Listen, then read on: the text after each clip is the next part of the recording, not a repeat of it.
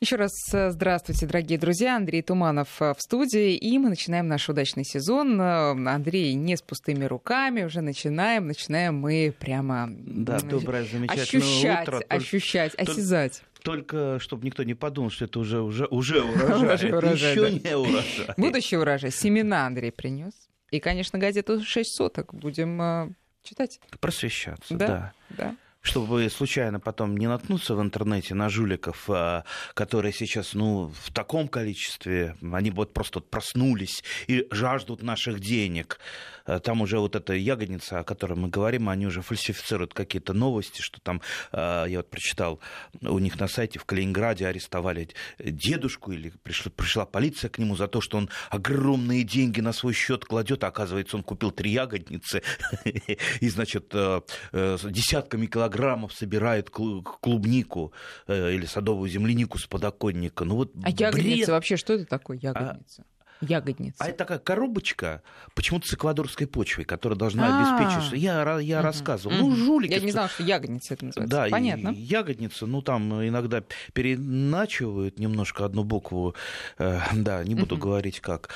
А, ну, вот стопроцентные жулики, ну, нормальный садовод-огородник, он прекрасно понимает, что это развод, э, лохотрон, как это еще называть. Ну, вот все равно кто-то попадается, раз есть такое э, гигантское предложение, потому что если вы наберете в интернете, вас потом вот эта вот реклама будет преследовать целый месяц. Там купите ягодницу, э, значит, у вас будет на подоконнике громадное количество ягод. Вот, вот просто ее там скрываете, ставите, поливайте, через, три недели уже семечко вырастает у вас. Ну, ну, уже оптовые э, продажи да, бред, можно открывать. Бред сивой кобылы. Вот кто, кто вот засомневался, вы хотя бы вот пробовали укроп э, который, ну, на порядок, на несколько порядков э, легче вырастить у себя на подоконнике, хотя бы укроп вырастить. Ну, попробуйте.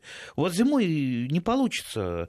Ну, получится, если вы там примените там оранжерейные методы, там, э, температуру, подсветку постоянную, укроп какая тут, извините, к бесу, как у меня бабушка говорила, клубника или садовая земляника. Ну, вот, и самое главное, я очень прошу вот радиослушателей Э, радиостанции большая аудитория, предупредите вы своих вот э, родственников, знакомых, особенно такого глубоко пенсионного возраста, которые, ну, не всегда могут вот оценить, особенно если они не садоводы и не понимают, что, извините, из воздуха у вас ничего не возьмется и просто так э, на подоконнике не вырастет. Но вот с жуликами надо бороться. Если у нас полиция не борется с жуликами, а за последние 15 лет у нас ни одного э, жулика не, не арестован, не наказ даже уголовного дела не заведено, кто работает работает э, на поле там, семян, саженцев, вот этих ягодниц, грибниц всевозможных. То есть жуликов море, зарабатывают они много, никто из них не наказан. То есть делай, что хочешь. Единственный метод борьбы – это вот э,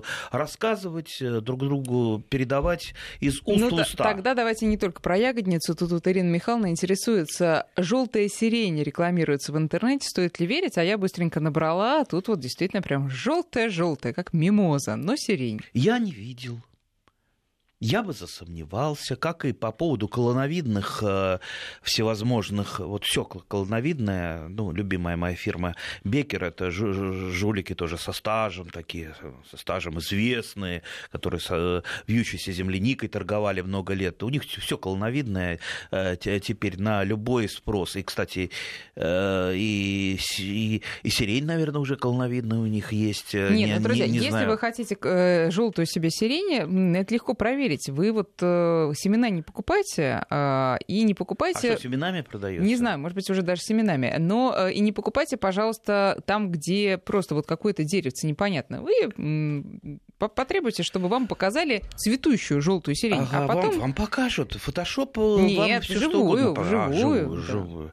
Ну, кстати, насчет, на, насчет семян, э, там мандариновое дерево я видел, значит, там тоже фотошопом сделала все в мандаринах, ну, там вот деревца полтора метра, и там штук 500, наверное, мандаринов висит. Ну, видно, что это фотошопом, то есть даже там э, в Малайзии где-то, там, где тепло, это не, не вырастет что подобное.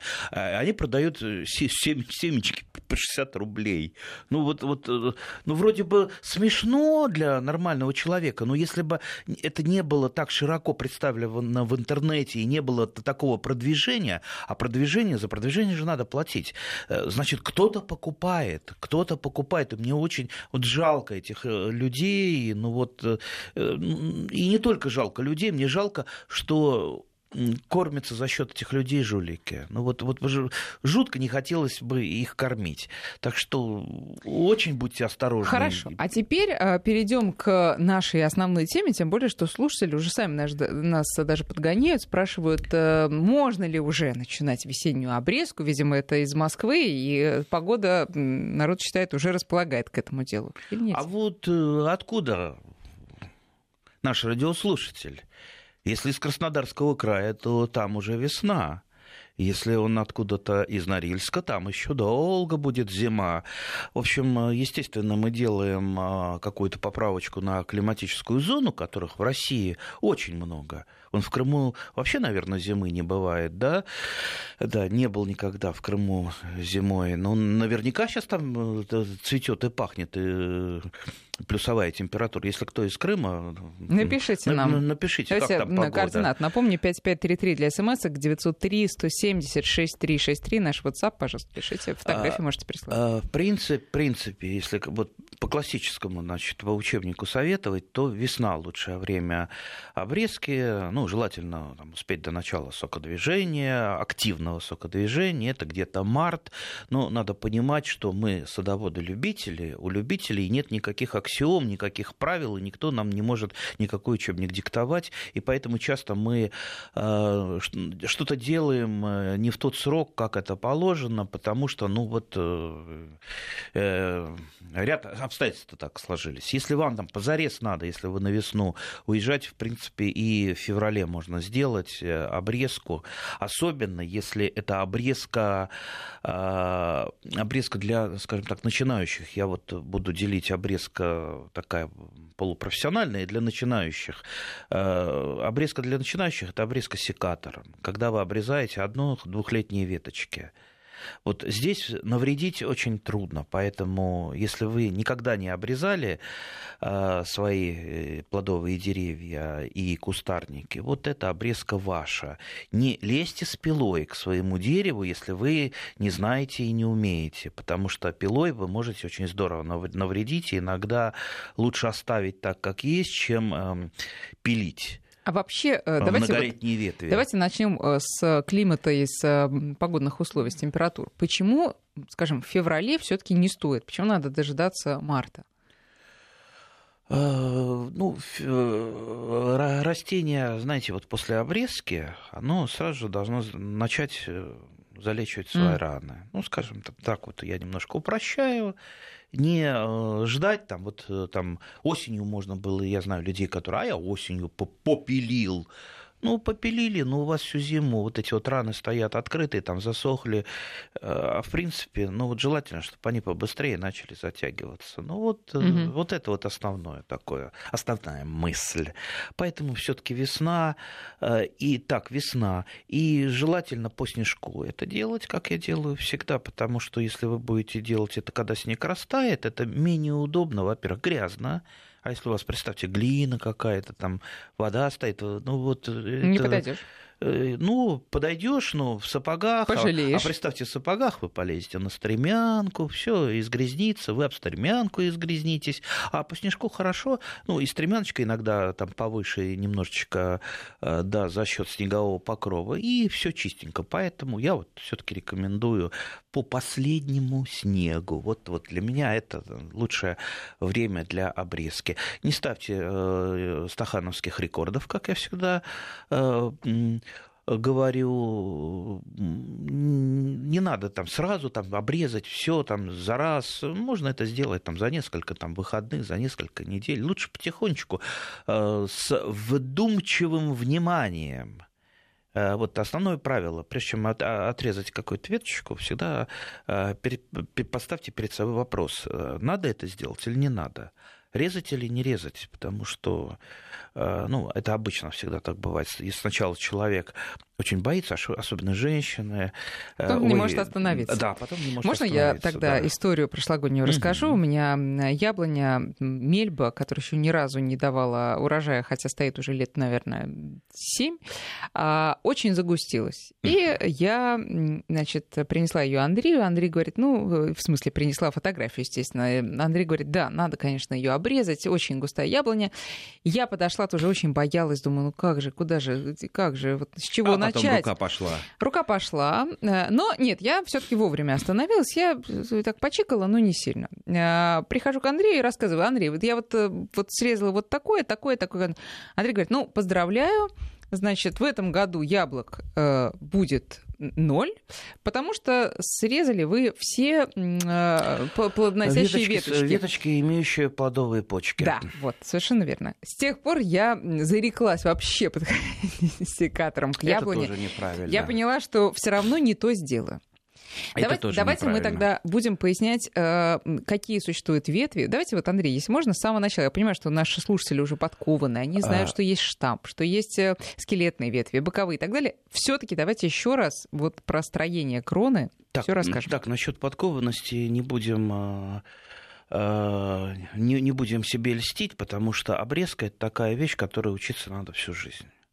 И Э, корректировать свои действия в зависимости от э, там, сада, региона, типа, сорт, э, ну, культуры, сорта даже, и даже один сорт в двух разных краях участка там имеет какие-то свои особенности по обрезке. Поэтому э, здесь надо научиться принципу обрезки, а не то, что а вы мне покажите, вот что срезать, а вы скажите, что надо срезать. Не ищите простых ответов на сложные вопросы.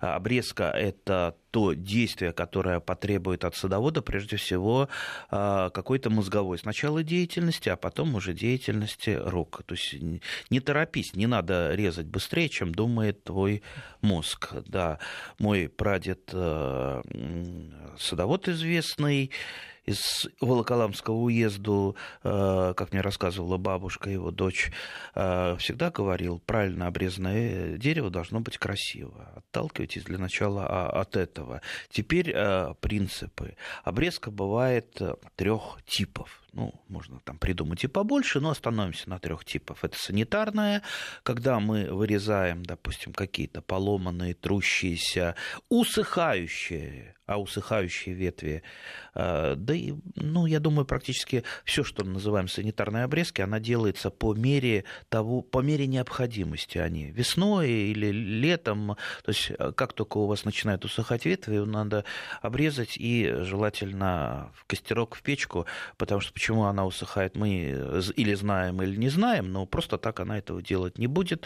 Э, в любом случае, если это, допустим, на вишне, э, войлочной вишне манилиоз, то просто усыхающая ветка, усохшая, она будет потом спороносить, э, и болезнь будет в геометрической прогрессии у вас двигаться. Поэтому вот санитарная всегда всегда, в любое время года. А, далее а, есть обрезка прореживающая, есть обрезка укорачивающая. А, вот, например, если мы возьмем алычу гибридную или какие Алыча гибридная замечательная культура, одна из самых перспективных и пока еще мало распространенных, и той тех культур, которыми, если ну, вот, заражаешься, если она у вас появится, это будет вот, ну, первый из равных ну, пожалуй, если только виноград будет царить, но виноград трудно, трудно перебить его близостью к человеку. А, так вот, э, замечательная, шикарная слива но у нее есть такая особенность, что у нее слабая пробудимость э, вегетативных почек, и поэтому она трудно обрастает веточками. Mm-hmm. Есть такие растения, ну то есть получается у нее длинные э, ветки в разные стороны. Э, вот у вишен тоже у некоторых сортов так бывает. Если вот представьте, мы укорачиваем веточку, мы заставляем ее обрастать вегетативными веточками. Ну вот в обрезке написаны сотни томов, поэтому я вот упрощаю там вот, вот до предела для суперчайников, да Далее. А, ну, естественно, прореживающее, это когда мы лишние веточки убираем из кроны допустим. Ну, слушайте, вот я и убрала лишние веточки, понимаете? Вот, вот Оказалось, не те. Не те, да. Вот представьте, те ветки, которые идут, например, внутрь кроны или не освещаются э, солнцем. Так вот, спроецировали, так, откуда солнце здесь? У меня листья, если листья на веточке не освещаются солнцем, они внутри кроны. Зачем эта веточка? Нужна, да, не нужна? Либо э, освободить ее, там, срежьте ту, которая ее затеняет, либо ту, которая ушла в крону. То есть вот острые развилки. Острые развилки обязательно режутся. Внимательно прочитайте про острые развилки, потому что острые развилки это, это просто караул какой-то. Э, практически во всех садовых центрах и даже в питомниках э, вроде бы видишь уже там э, профессионально выращенный саженец, но вот чаще всего почему-то их не готовят. Напомните, пожалуйста, какой угол приемлем? А, больше... 45. Так, э, да, если меньше 45, да, это уже есть опасность. А, как правило, даже не по самому углу определяется, а вот между веточками такая, такая идет бороздочка, а, и, значит, вот по этой бороздочке эта ветка разломится рано или поздно. Лучше рано, потому что тогда вы просто вырежете ее секатором. Если поздно, это у вас она там ствол, штамп, скелетная ветвь будет, это тогда она расщепится там по серединочке, и вам придется уже там вырезать пол дерева. То есть... А, скажите, пожалуйста, вот э, подходишь к этой развилке, подчас. И понимаешь, что нет, у тебя уже очень толстая ветка образовалась, и уже страшно пилить. А, а... вот можете сказать, вот диаметр этой ветви, когда еще можно пилить? И когда уже нельзя, и когда уже а... махнешь рукой, и пусть дело, растет как Дело растет. в том, что острые развилки, когда они уже, допустим, старше пяти лет. Угу. Это рана, оставшаяся после вырезания острой развилки, не, раз, не зарастет никогда, потому что там нет э, э, вот этого плодового кольца, которое зарастает. Ну, вот обратите внимание, при отхождении веточки, ветки от штамба или от скелетной ветки предыдущего порядка, такое вот, есть такой наплывчик возле, возле отхождения. И мы отрезаем, как раз оставляя этот наплывчик. Этот наплывчик у нас будет э, заращивать, вот так заваливать э, рану. А вырезав а... острую развилку, там, там нет этого Хорошо, а если кольца. мы а, отрежем не близко к штампу, а подальше, чтобы... Тогда мы оставим пенек, а ну, да, пенек. святое правило пеньки не оставляем. Почему? Пенек это брак, э, рано или поздно пенек, ну пенек, естественно, засохнет, превратится в засохший кусочек, в засохший пенек, да, потом он, э, потом из него превратится, он превратится в дупло или там через 5 ну, почему, а почему он обязательно должен превратиться в пенек, если мы оставляем, я не знаю, там, сантиметров 30 от штамба, обрезаем, а оттуда пойдут новые веточки? Если мы так делаем, то тогда это у нас не вырезание ветви, а укорачивание ветви получается. Но это уже э, нас эм, освобождает от неприятной перспективы сломает дерево вот по Оно этой... может сломаться даже не будучи длинной веткой, допустим, вы потянули или там полезли на дерево, там наступили и так далее. Острые развилки, еще раз говорю,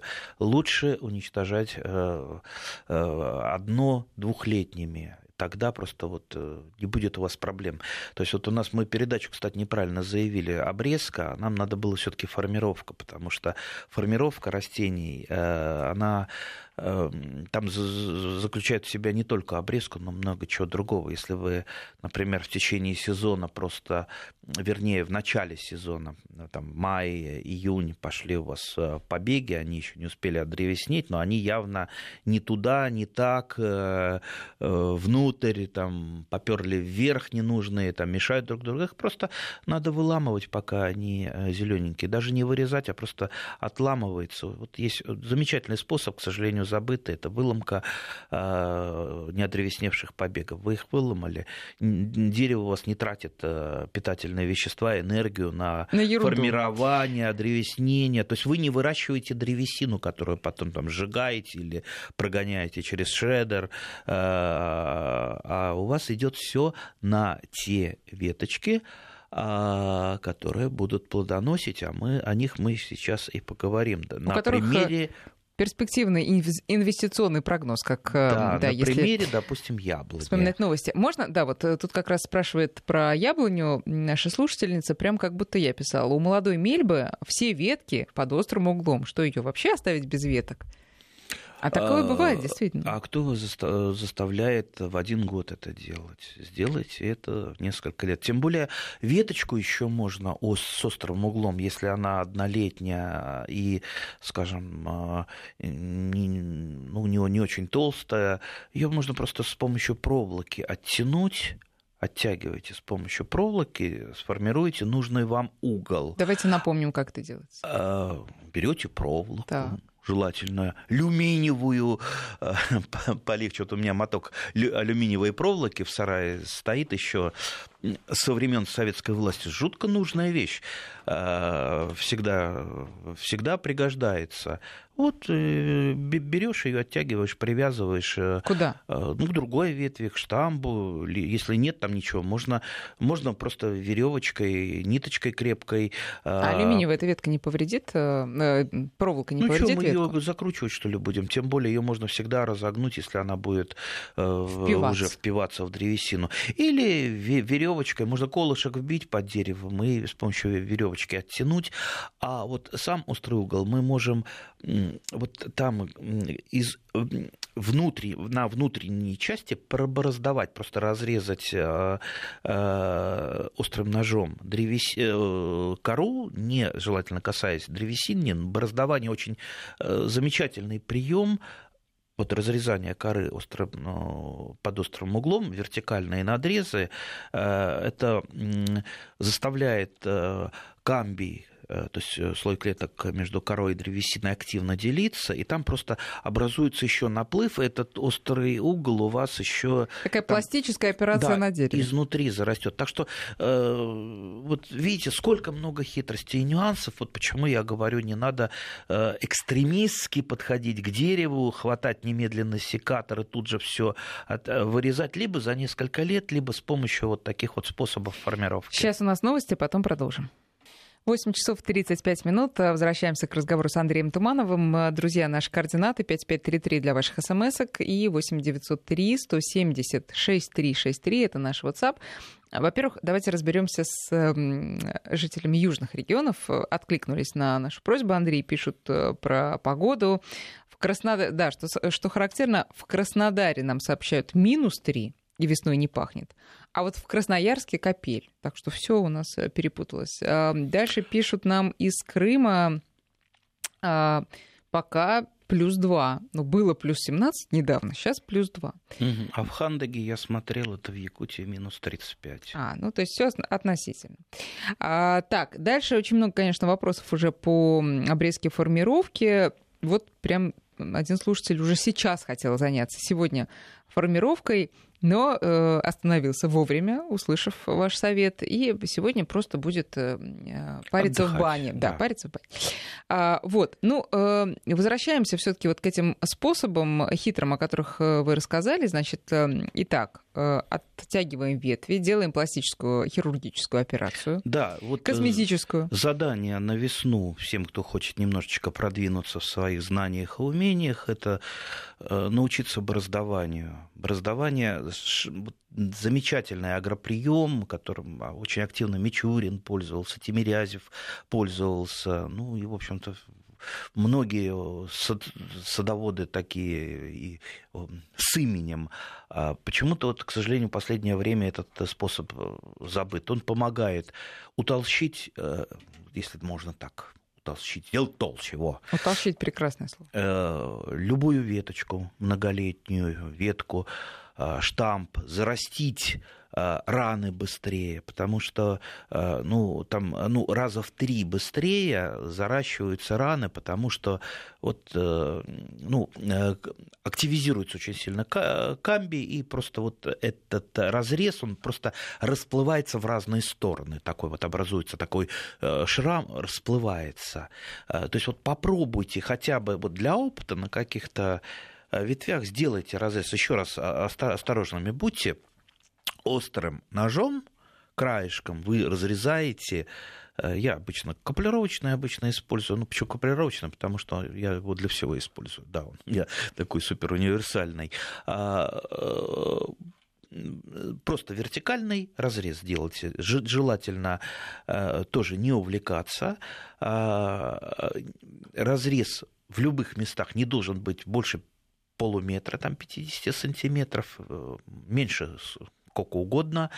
А, если это, допустим, срез, по бокам делается э, такой разрез, и потом вы просто наблюдаете за ним, что, что потом происходит. Вот когда вы э, где-то в конце лет, лета подойдете, вот увидите, что происходит, и тогда вам станет ясно, как его применять, э, этот э, прием, агроприем на своих деревьях. Но сейчас вот вы просто сделаете несколько опытных надрезов и будете наблюдать. Увидите, что будет. Оно... Очень, очень осторожно на косточках. На, на косточках вообще лучше, ну, если не умеете бороздование, не применять, особенно если вы чиркнете древесину, тут же в этом месте э, начнется камедитечение. Поэтому на косточковых осторожно. На яблоне, груши. И что? Что э, если камедитечение? И что с Камедитечение ослабляет дерево, и любое камедитечение надо, безусловно, лечить. Оно может и от механических каких-то повреждений начаться, э, либо от э, болезни, в частности, от э, манилиоза. Ну, то есть это повреждение ткани. Угу.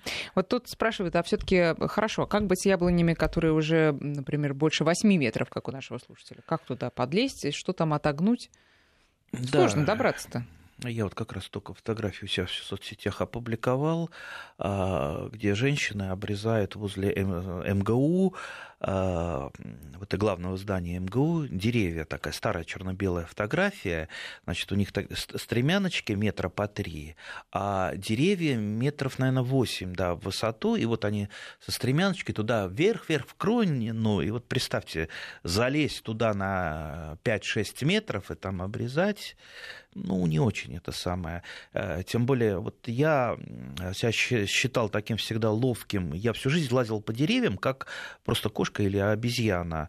Но вот э, года четыре назад я так это самое Нога у меня соскользнула, потому что дождик моросил. Э, вот так вот в распорочку стал, и нога соскочила, и я так это самое. До земли не долетел, ну, фактически повис на телогрейке. Очень неприятный момент. Да. Поэтому все делаем вовремя. Поэтому, да, Яблони лучше, лучше вовремя, а э, любо, любое высокое... Вот, кстати, еще один вам э, тип обрезки, это снижающая обрезка то есть любое дерево самое высокое вы можете начать снижать. Лучше постепенно. Не так, чтобы это как вот э, делается, допустим, в Москве, э, взяли там, спилили какое-то э, дерево там на, на две трети, оставили такой обрубок, да, я знаю очень много деревьев, которые просто погибли после этого. Погибли, потом тихо спилили. Вот представьте, какой штраф должен быть за уничтожение дерева в городе. За это, в общем-то, ну, и домашний арест бы желательно избрать, чтобы и отобрать у человека режущие инструменты, чтобы он больше этим не занимался. А поэтому -то осторожно, потихонечку, любую высоту своего дерева, срезая вот этот центральный проводник, а, имейте в виду, что вот этот вертикальный срез у вас тоже не зарастет никогда, там тоже нет плодового кольца. А, если вы хотите остановиться Э, не резать дальше, то есть его можно каждый год чуть-чуть, чуть-чуть там, там на метр снижать, на метр снижать, ну вот так вот примерно. Э, э, либо его перевести на какую-то боковую веточку. То есть вы делаете срез над боковой ветвью, которая уходит, уходит обязательно в сторону от середины кроны ну, то есть за пределы кроны. И тогда просто вот, ну, пойдет туда, будет развиваться. Э, то есть у меня был опыт снижения крон, когда я снизил э, там, ну, метров, да, 8 выше дома, до 3 метров. О. Да. А зачем же так низко? Это за несколько лет. Так, что, так, что, чтобы далеко так не лазить. сосед захотел. А, понятно. А, вообще, обрезки, конечно, лучше в саду учиться но мы в данном случае э, принцип, э, о принципах рассказываем. Вообще, если есть у вас э, возможность, возможность и желание, вот я бы на вашем месте, допустим, съездил бы на ВДНХ. например, там возле павильона плодоводства очень хорошо, интересно сформированные груши. А они могут вам дать, ну, скажем так, визуальный ряд – либо там, в ту же Тимирязевку, там, Мичуринский сад, Плодовый сад.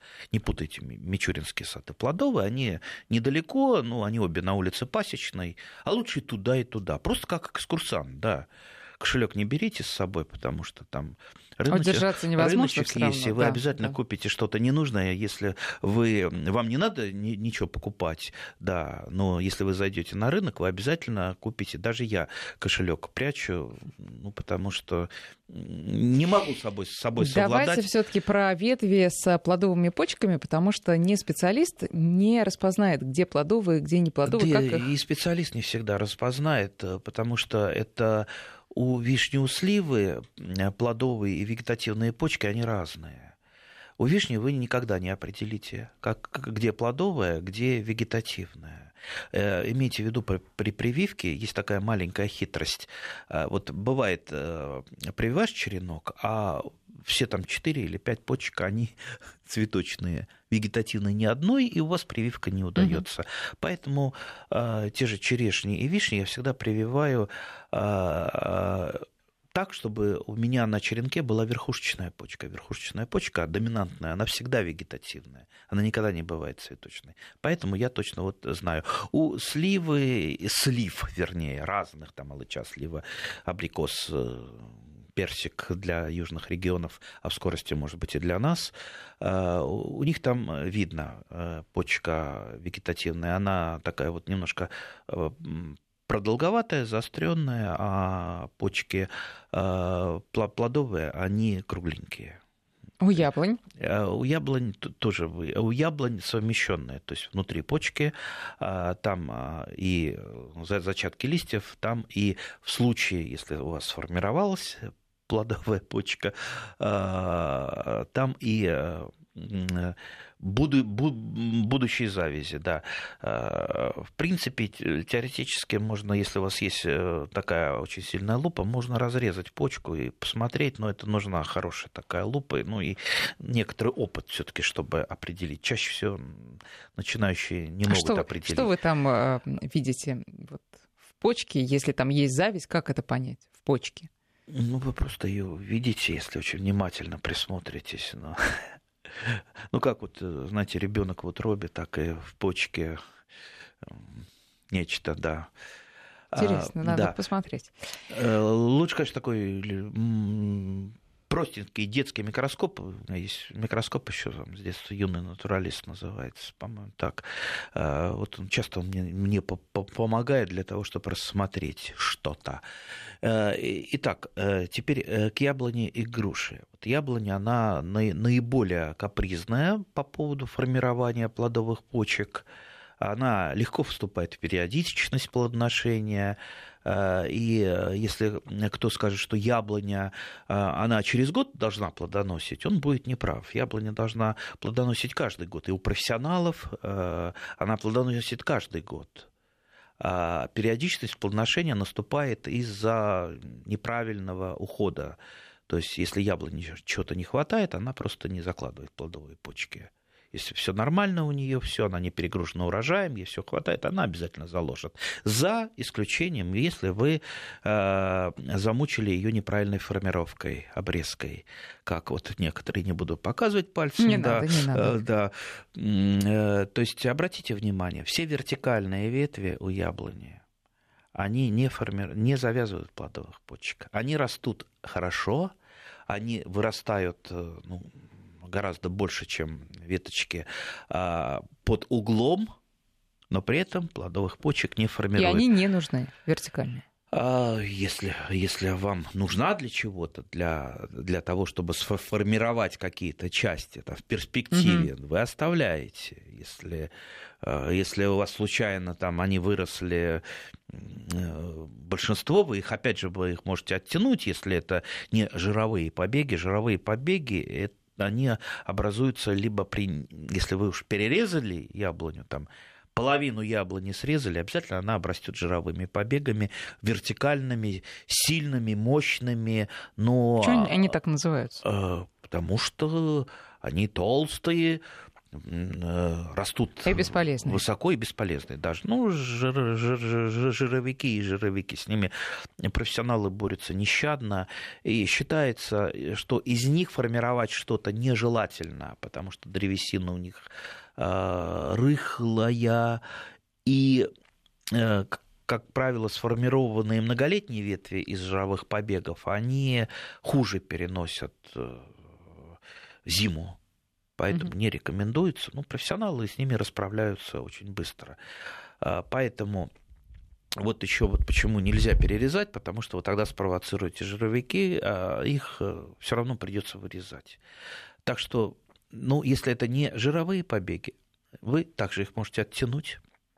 Чем более горизонтально у вас в горизонт уходит ветвь, тем она медленнее растет, э, вернее, на, прирост ежегодный у нее меньше, но при этом она закладывает плодовые почки лучше. Вот, вот такая вот формула. Более вертикальная, она растет э, лучше, прирост у нее больше, но почек она закладывает все меньше, меньше, меньше. И если уж совсем вертикальная, она никогда не закладывает угу. плодовых почек. Ну, конечно, есть какие-то исключения. А есть какое-то объяснение в виде колонн, научное? Ну, какое, какое научное объяснение? Почему у вертикальных нету э, плодов? Потому что она все силы в рост. Mm. У нее такое это самое задание да, природное расти вверх и не тратиться на... Э, не размениваться, да, да, на, на, на всякие там яблоки. На, не размен... Да. Вот тут э, спрашивают, э, приживаются ли в Подмосковье яблони с красной мякотью заодно уж, если про яблони расскажу. Что значит приживаются? Нет, ну, переживаются, может, они и переживаются, но дают ли они плоды? Есть яблони Недзветского, есть э, есть э, парадиски всевозможные, там красно, краснолистные, естественно, красно, э, краснояблонные. Вот у меня растет веточка, сеянец, случайный сеянец, чем-то он был опылен. Я вообще не, не рекомендую заниматься любительской селекцией, потому что любительская селекция, она, как правило, как правило, не, не получается что-то а, что хорошего из нее, как правило, раз, разочарование. А, ну вот я ну, сам грешен иногда, ну вот у меня есть а, именно красномясые яблоки, полученные от парадиски краснолистной, путем свободно, ну, свободное опыление в саду было. Ну, вот посеял, потом привил. Очень оригинально. Я не скажу, что они э, очень вкусные, чемпионы по вкусу, а, но то, что у них мякоть, вот как у свеклы, как у свеклы. Да Это, да, очень, очень оригинально. В компотах э, просто бесподобные. И варенье бесподобное. Э, в сыром виде я их в обычном не очень ем, как говорится, потому что они, ну, ну не очень вкусные. Хорошо, возвращаемся к обрезке. Так но... что есть, есть много. На, на сей раз вопрос про айву из Санкт-Петербурга пишут. Айву какую? Э, какую, не знаю, но пишут, что из одного корня выросло шесть больших веток, ну, штамбов точнее, да, а, и стоит ли вырезать большие, самые большие из них? Вот тут вот до 4 метров. Регион какой у нас? Санкт-Петербург. Санкт-Петербург, а, айва. Ну, разобраться, с какой айвой. Есть два разных растения, которые называют айвой. Это айва японская, или по латыни хиномелис, и айва цидония. А, то есть вот э, если там на, на рынке вот такие крупные здоровые яблочки, такие слегка деревянные, из которых получается хорошее варенье, э, и которые можно использовать э, в компотах с таким с ярким запахом, это цедония. А такой кустарничек э, это с чуть-чуть продолговатыми яблочками. Это хиномелис. Ну, хиномелис – это кустарник, режется как угодно, сколько бы там побегов не было. Ну, цедония, с цедонией, конечно, придется повозиться, потому что, конечно, это дерево. А, кстати, э, цедония на чем, опять же, на каком подвое она привита у вас? А, цедонию можно размножать, э, прививать на грушу. А, можно ее даже веточку в грушу привить, и будет у вас веточка айвы, цедонии. Опять же, что это за сорт? Потому что большинство сортов цедония, они южные. То есть у нас для Санкт-Петербурга я, пожалуй, не назову сейчас сорта, есть какие-то, номерные сорта и в научных учреждениях, но их достаточно мало. Поэтому вот для начала бы я разобрался с тем, что у вас есть, на каком подвое, и потом бы уже думал. Ну, потом как... бы почитал. Ну, естественно, если это дерево, дерево ну, Дерево можно выращивать в кустовой форме, можно выращивать, допустим, в чашеобразной форме, в несколько, а, в несколько штамбов. Опять же, для того, чтобы научиться, ну, вот вы из Питера приедете в Москву, подъезжайте к МГУ, и там вы увидите много посаженных и сформированных в 50-е годы а, чашеобразных, много штамбовых яблонь. Это вас натолкнет на правильные мысли. А, пишут нам, э, Вадим из Королева пишет, что читал а, значит, какую-то статью, где рассказывалось про колоновидную грушу и сливу. Может ли быть такое? Я сошлюсь на специалистов, которые специалисты именно по колоновидным яблоням, они говорят, что нет. Угу говорят, что есть колоновидное яблоня. Все остальное либо это э, особенно в таких вот, опять вот моя любимая фирма Беккер, которая вот э, лидеры всех жуликов, э, продающих посадочный материал, у которых все колоновидное, и при этом у них масса растений, которых нет в природе. Но они ими торгуют, да. Правоохранительные органы их не замечают. Ладно, надо будет э, написать смоленскому губернатору, с которым я когда-то работал, работал, да, может быть, он э, тот самый вот пиночек правоохранительным органам даст, которые э, жалко людей. Смелый вы, которые, Андрей. Да, да. да, вот у меня тут э, еще вопрос от слушателя. А можно ли, возвращаясь к обрезке, после обрезки ветки бросать в компостную емкость? Или не стоит? Ну, они же не перегниют в компостной емкости. Я вообще Э, компост уже начинаю использовать в полуперепревшем виде. То есть он у меня ни год, ни два не стоит, э, там, буквально несколько месяцев, э, и все, я его активно использую. Ветки же, они долго очень, не, им надо, чтобы там, в труху превратиться, ну, по крайней мере, года два-три. Можете их использовать для теплых грядок, просто на дно теплых грядок первым слоем их туда либо, знаете, вот если у вас почвы достаточно тяжелые, и вы вырыли плодовую яму для растения, можете активно даже пучками вставлять по бокам а, обрезанные ветки они будут перегнивать, и на тяжелых почвах они будут образовывать такие канальца, которые будут э, помогать воздуху проникать туда, к корням в плодовую яму. Так что из веток можно много чего интересного сделать. Самый простой и э, непрактичный вариант – это просто сжигать, получать золу. Ну, почему? Практичный, зато а, зола. Я, я вот мечтаю о шредере, как, накоплю когда-нибудь. Да, куплю. чтобы без проблем. А, да. Андрей, можно еще вот буквально 20 секунд? Э, вопрос про гранат. Это, по-моему, из, из Крыма Крыма, что ли, вопрос. А, значит, несколько кустов граната, уже 10 лет, а, плоды мельчают. Может ли это быть из-за количества веток, и можно ли обрезать гранатовое дерево? Гранатовое дерево, как и всякое плодовое дерево, надо обрезать, если вы выращиваете его в культуре безусловно, оно загущается, вырезайте. Есть, есть растения, которые очень сильно загущаются, которые как вроде бы простые, э, чаще всего к ним не подходят, там даже черная, черная рябина. Очень Друзья, сильно ну а во всех остальных культурах э, мы уже поговорим через неделю. Андрей, спасибо большое. Продолжим, да, разговор. Продолжим. Да. До свидания. До свидания.